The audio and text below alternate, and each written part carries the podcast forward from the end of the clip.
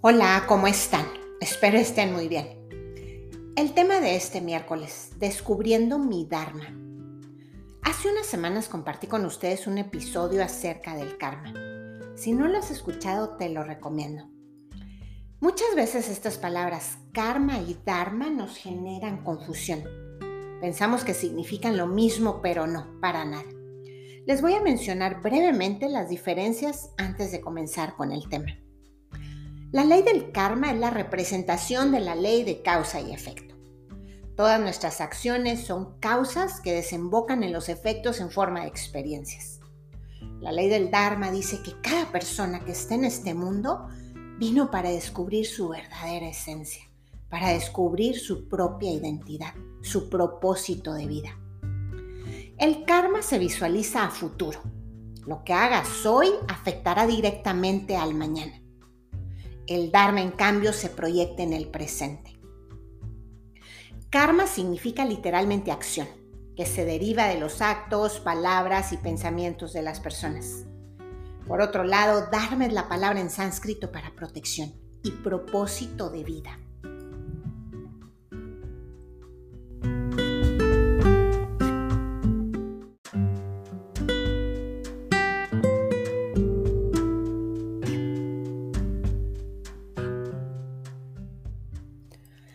Según Deepak Chopra, cuando vives en el flujo armonioso del Dharma, se abre todo el campo de potencialidad pura.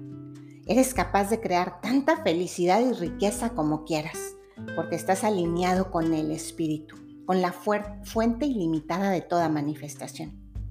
¿Qué nos dice la ley del Dharma? Nos dice que hay tres pasos necesarios para alinearnos con el espíritu y cumplir el propósito de nuestra vida con facilidad y sin esfuerzo. El primer paso y como en todo, tenemos que tomar la decisión y decisión con mayúscula. Decidir conectar con ese ser espiritual. No es sencillo, pero la clave es comprender que somos un alma que habita un cuerpo y que de ella es de donde emergen todas las respuestas. Que nuestra fuerza y potencial no provienen del cuerpo, sino del ser divino que somos. Nada tiene que ver con nuestra fuerza física. Podemos levantar toneladas de peso en el gimnasio y ser brillantes en nuestras carreras, pero no podemos soportar el peso de una ruptura o un fracaso laboral. Entonces, estar conscientes que toda fuerza emerge de esa conexión con nuestro ser espiritual. Pero, ¿cómo le hago? Como siempre lo repito, la salida es hacia adentro. Las respuestas no las da el silencio y ser pacientes. Yo en lo particular soy muy desesperada. Quiero la respuesta en el instante pero desgraciadamente muchas veces no se te va a dar en el mismo lugar ni en ese mismo momento. Pero ya hiciste la conexión y esa voz tal vez te responda mientras estás en un semáforo, mientras manejas en carretera, mientras lavas los trastes. Ese ser espiritual conoce el momento oportuno para hablarte. El segundo paso. La ley del Dharma dice que cada persona tiene un talento tan único que no existe otro ser en la Tierra que lo exprese de la misma manera.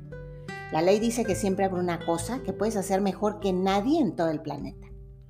¿Cuál es tu talento único? ¿O cuáles son tus talentos? ¿Te has preguntado? Muchas veces ni siquiera nos tomamos el tiempo de buscarlos porque estamos tan enfrascados en el día a día y claro, no nos queda de otra porque tenemos que comer y pagar las cuentas.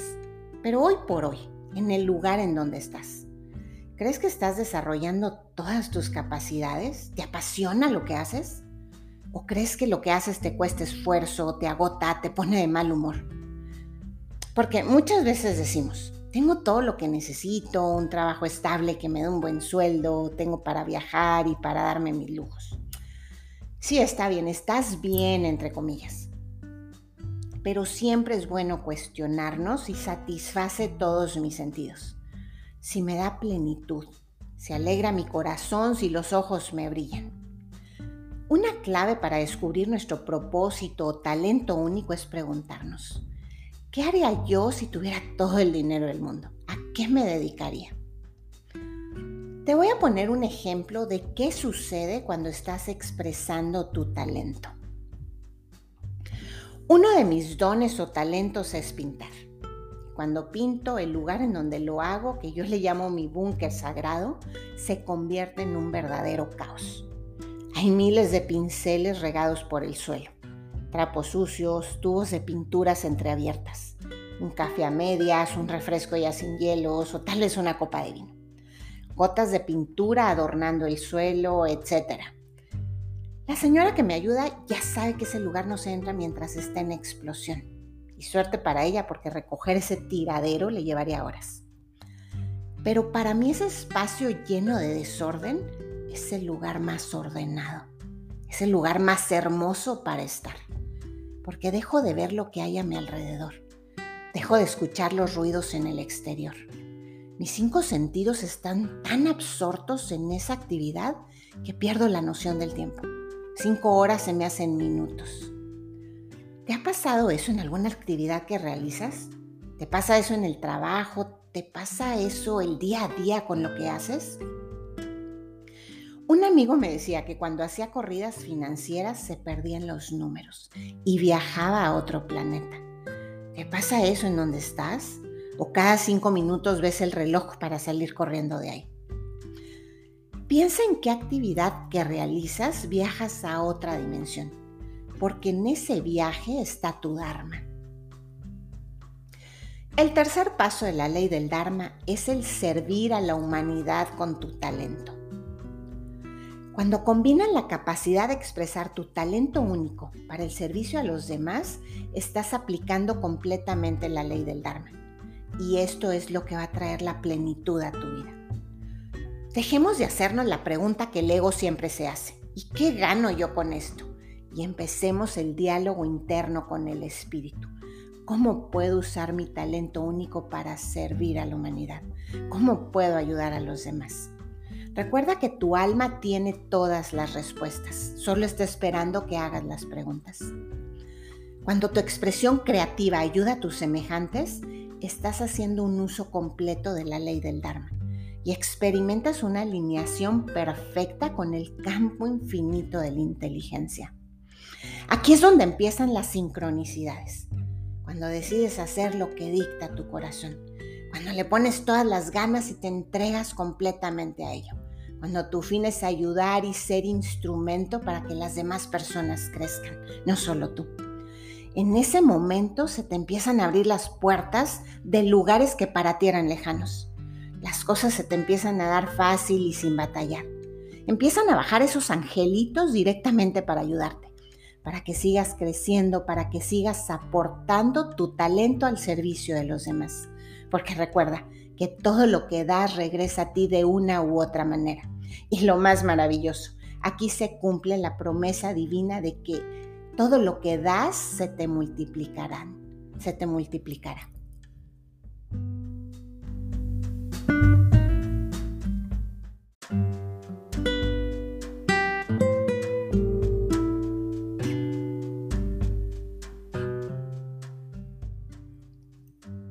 Ok, pero ¿cómo comienza la búsqueda? Una vez que ya haces las preguntas a tu alma, una vez que ya eres consciente que tu alma conoce todas las respuestas, presta atención a la sincronicidad. El universo es muy bueno para enviar señales. Dios usa muchos métodos y personas para hacértelo ver, pero tienes que prestar atención. Observa qué o quién sigue apareciendo en tu vida. Si alguien o algo aparece una y otra vez, es probable que la persona o cosa esté vinculada a tu Dharma. Es bueno preguntarnos, ¿cómo para qué vino a mi vida? ¿Qué sentimiento despierta en mí? No es casualidad que de pronto aparezca ante mis ojos un curso del que había estado platicando la semana pasada. No es casualidad que alguien me haga un comentario un día y al otro día lo lea en algún artículo. No es casualidad lo que aparece en la pantalla de mi celular apenas lo abro ni la llamada de aquel amigo. Nada es casualidad. Número dos, sigue tu intuición. Eso que sientes en el fondo de ti, que te guía y que a veces no tiene sentido para nadie más que para ti. A eso síguelo. Pasa de pronto que sientes una dirección para hacer algo, pero no es a través de tu mente. Esa llamada viene de un lugar más profundo de tu mente. Todos estos llamamientos son preparación para tu Dharma personal. No hagas caso omiso. No digas, ay, son tonterías. Es la voz de tu alma. Un ejemplo tonto que me ha pasado miles de veces. Voy saliendo y esa vocecita me dice que me, me lleve el cargador de mi celular. Y digo, claro que no, ¿para qué? Solo salgo 15 minutos.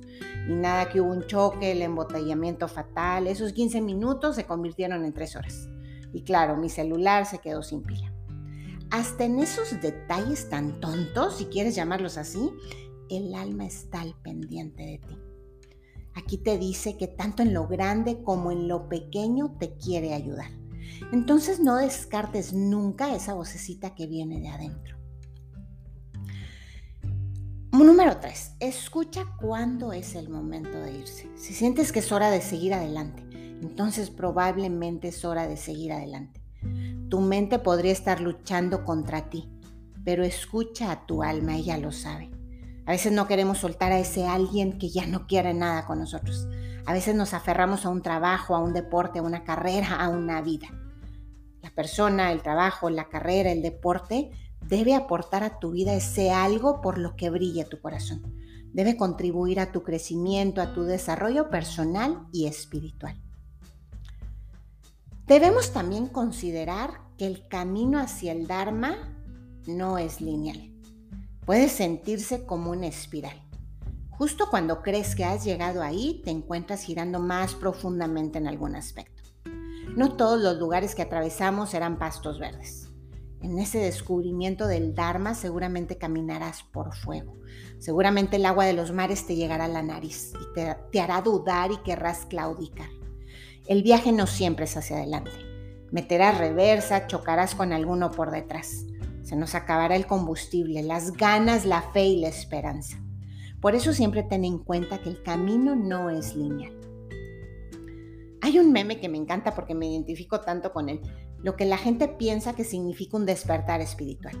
Por un lado está la persona plácidamente sentada, meditando con una vela y un incienso y una sonrisa. Y por el otro lado, la misma persona, pero parece como si le hubiera atropellado un tren. Y sí, Efectivamente, el camino espiritual es así, nos va a atropellar el tren. Punto número 5.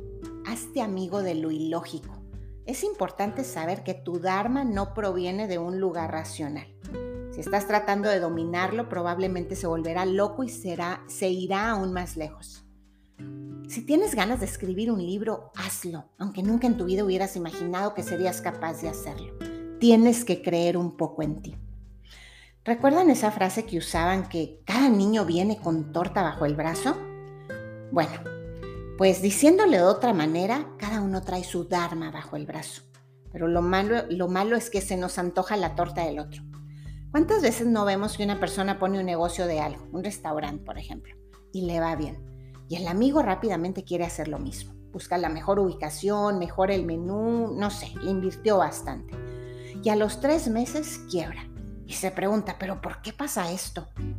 Porque la energía que vibra ese lugar no es la energía de la pasión, no es la energía del servicio al cliente, no es tu energía, no es tu propósito ni tu talento, es la torta de tu amigo.